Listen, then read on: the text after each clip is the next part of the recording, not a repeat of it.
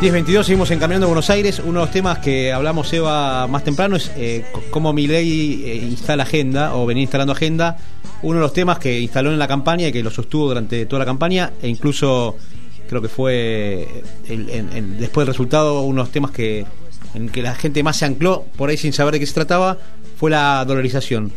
Para hablar del tema estamos con Ángel Maridueña, es economista ecuatoriano eh, Ecuador es uno de los países que está dolarizado, es un espejo por ahí donde mirarse. Eh, Ángel, ¿qué tal? Buenos días. Queríamos compartir con vos la experiencia de Ecuador y ver si la podemos trasladar a Argentina. ¿Cómo estás? Hola, ¿cómo están? Muy buenos días. Un saludo cordial a todos. Un gusto de estar acá compartiendo con ustedes. Bueno, no, gracias a vos por, por atendernos, por darnos este tiempo. Primero contanos eh, en tus palabras lo más, lo más sencillo que se pueda de qué se trata vivir dolarizado. Bueno, vivir dolarizado, si es que a nosotros nos hubiesen preguntado, ¿no? En su momento, cuando se tomó la decisión de, dolarizar la economía, si es que queríamos dolarizar, seguramente más de un ecuatoriano hubiese dicho que no, ¿no? La medida no fue consensuada. Eh, a principios del año 2000 se tomó la decisión de anclar el tipo de cambio a 25 mil sucres un dólar, cuando a inicio de la década del 90 estaba en torno a los 400 eh, sucres un dólar. Entonces, eh, prácticamente llegamos a, ese, a esa decisión atados de manos porque en principio no habían recursos, la economía no le iba bien, tuvimos conflictos bélicos, nos golpeó un niño, ¿no? un fenómeno del niño eh, casi que a mediados o a finales de la década de los 90. Entonces eh, vinimos prácticamente devastados. Entonces la dolarización prácticamente se hizo bajo la postura de un congelamiento de los depósitos, ya que las reservas internacionales solo respaldaban entre el 25 y el 30% de los pasivos exigibles de corto plazo a nivel nacional. Entonces, eh, prácticamente hubo un, eh, congelamiento de los depósitos, nadie pudo sacar su, dinero, ¿no? Eh, y el costo de la dolarización prácticamente lo pagaron las familias. Después de la dolarización, te podría decir que ahora más de un ecuatoriano anhela la dolarización, no se quiere salir de ella, pero nos costó llegar hacia la dolarización. De hecho, la inflación que bordeaba el 90% eh, al, cerrar, al cierre o al inicio del año 2000, ¿no? Eh, prácticamente nos tomó cuatro años pasar de una inflación del 90% a una inflación del 3%. Eh, lo mismo con los costos relativos, ¿no? El ingreso respecto a la canasta básica familiar empezó em, en dolarización, empezó con un 44% de la canasta, llegó al 2004 a un 67% y hoy en día respecto al salario mínimo, digamos, está 58% la canasta básica, eh, es decir, el ingreso prácticamente hoy en día todavía no llega a compensar ese costo eh, relativo por dolarización. Entonces, la dolarización prácticamente fue una camisa de fuerza para nosotros. Eh, no fue consensuada, hoy en día la disfrutamos porque de alguna forma nos costó llegar hasta acá y ahora la lucha es mantenerla, ¿no? porque la dolarización sirve con prácticamente una economía saludable, una economía que tenga recursos, ¿no? y cuando a nosotros que somos petroleros nos impacta de forma negativa el, el precio, la volatilidad del precio del crudo, hoy la estamos sufriendo, digamos, ¿no? Porque no tenemos el mismo ingreso que teníamos, por ejemplo, entre 2008 y 2014, donde el precio del barril llegaba o bordeaba los 120 dólares el barril. Entonces ahora prácticamente está anclado entre 70 y 75 dólares, llegó inclusive a un mínimo de 20 dólares el barril en los años previos. Entonces hoy en día prácticamente estamos dándole bastante énfasis a la política fiscal para sostener la dolarización. ¿Qué pasó con los depósitos? Porque vos empezaste contando que cuando se dolarizó se congelaron los depósitos de la gente, digamos, en los depósitos me imagino en, la, en, la, en Sucre y en dólares también. ¿Y, qué pasó con eso? ¿La gente recuperó ese dinero? No, la gente perdió. Prácticamente hubo un salvataje bancario. La gente perdió todo su, su depósito en dólares, dado que las hojas de balances perdón, sus depósitos en sucre, dado que las hojas de balance o las deudas de las familias por lo general estaban en dólares, prácticamente con la conversión que se realizó en su momento se licuó todo ese, ese recurso y la gente no pudo recuperar sus recursos. O sea que hay, hubo gente que se quedó sin los ahorros de toda su vida en, ese cambio. Correcto. ¿Y cómo se, sostuvo, se sostuvo políticamente? Ángel, eh, recordamos quién era el presidente en ese momento, cómo tomó la medida eh, y cómo la, pudo sostener en el tiempo, porque acá imaginamos, acá tenemos una historia de vos la conocerás, la del Corralito del 2001, y acá le, habla, le hablas a la gente de, de, tocar un depósito, no te digo ni siquiera congelarlo, y, salimos corriendo hacia los bancos para sacar la plata, ¿no? Sí, bueno, en ese momento era el presidente Yamil Mawad, ¿no? Tomaron, tomó la decisión de, de dolarizar en su momento. Después el presidente tuvo que salir, obviamente, por el costo político y el costo social que tuvo implementar la dolarización tuvo que salir del país, actualmente me parece está radicado en Estados Unidos. Em, aún no puede volver al Ecuador porque todavía está todo esto de la dolarización eh, eh, recordado ¿no? en su momento. Después tuvimos una estabilidad luego de dolarizar porque la inflación prácticamente fue desacelerando, fue ubicándose en 2-3%.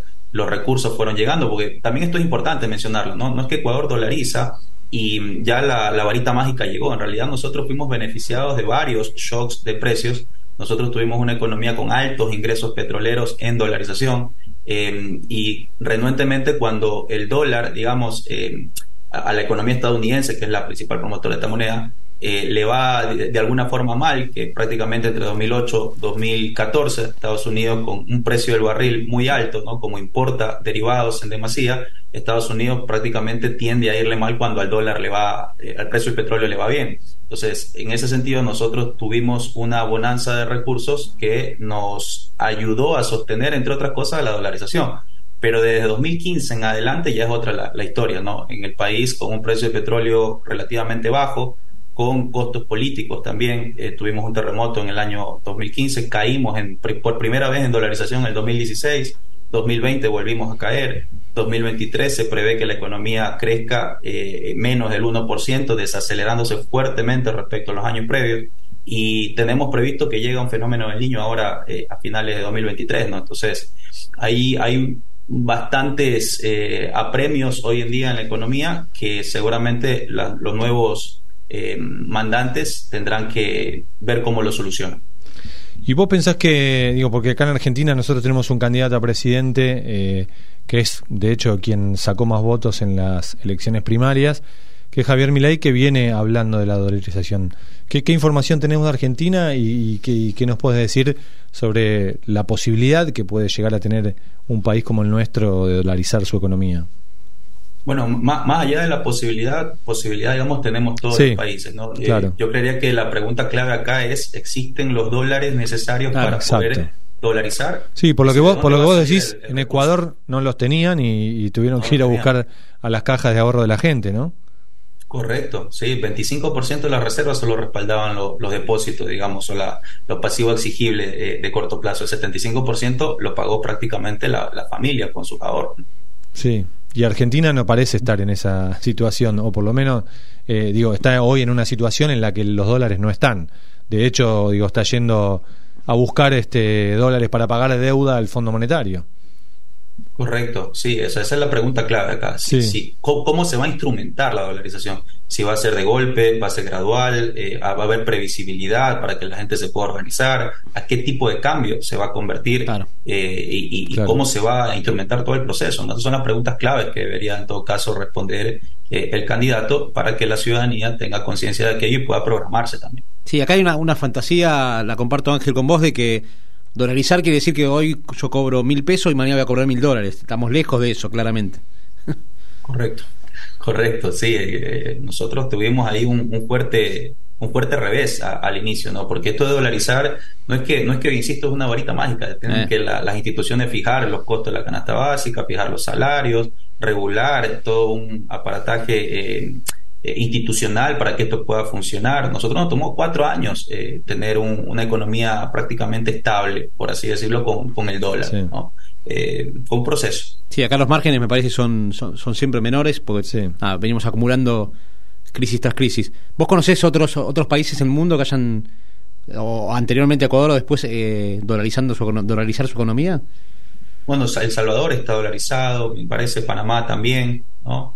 Eh, son economías eh, no tan eh, similares quizá a la ecuatoriana, pero son parte de la región y también están dolarizadas, entiendo. Y, te hago una consulta más, siempre damos el ejemplo de Perú donde pasan de crisis política en crisis política y la economía sigue estable, de hecho el presidente del Banco Central sigue siendo el mismo, creo que han pasado ocho presidentes y él sigue siendo el mismo presidente del Banco Central. ¿En Ecuador también la, política consiguió separarse de la economía? Bueno, acá la verdad que tenemos eh, actualmente un conflicto político bastante intenso. De hecho, ahora eh, en los últimos meses se disolvió la Asamblea, el presidente de turno alcanzó dos años de, gestión, ¿no? Eh, envió a muerte cruzada, convocó a elecciones, ahora hay un nuevo panorama político, eh, los ajustes continuos que se han venido dando en la economía de 2016 en adelante, ¿no?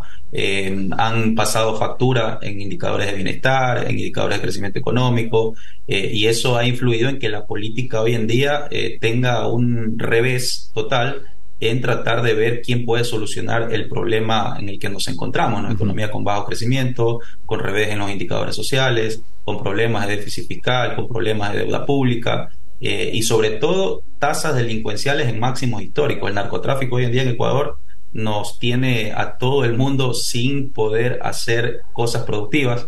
Eh, acá le llaman las vacunas, ¿no? nos parecemos a la, Colombia del, del 80 actualmente eh, la gente no puede hacer o salir a la calle, la gente no puede emprender, porque si emprendes tienes un tipo que te está pidiendo tantos dólares al mes por cuidarte las espaldas y, finalmente te quiebra.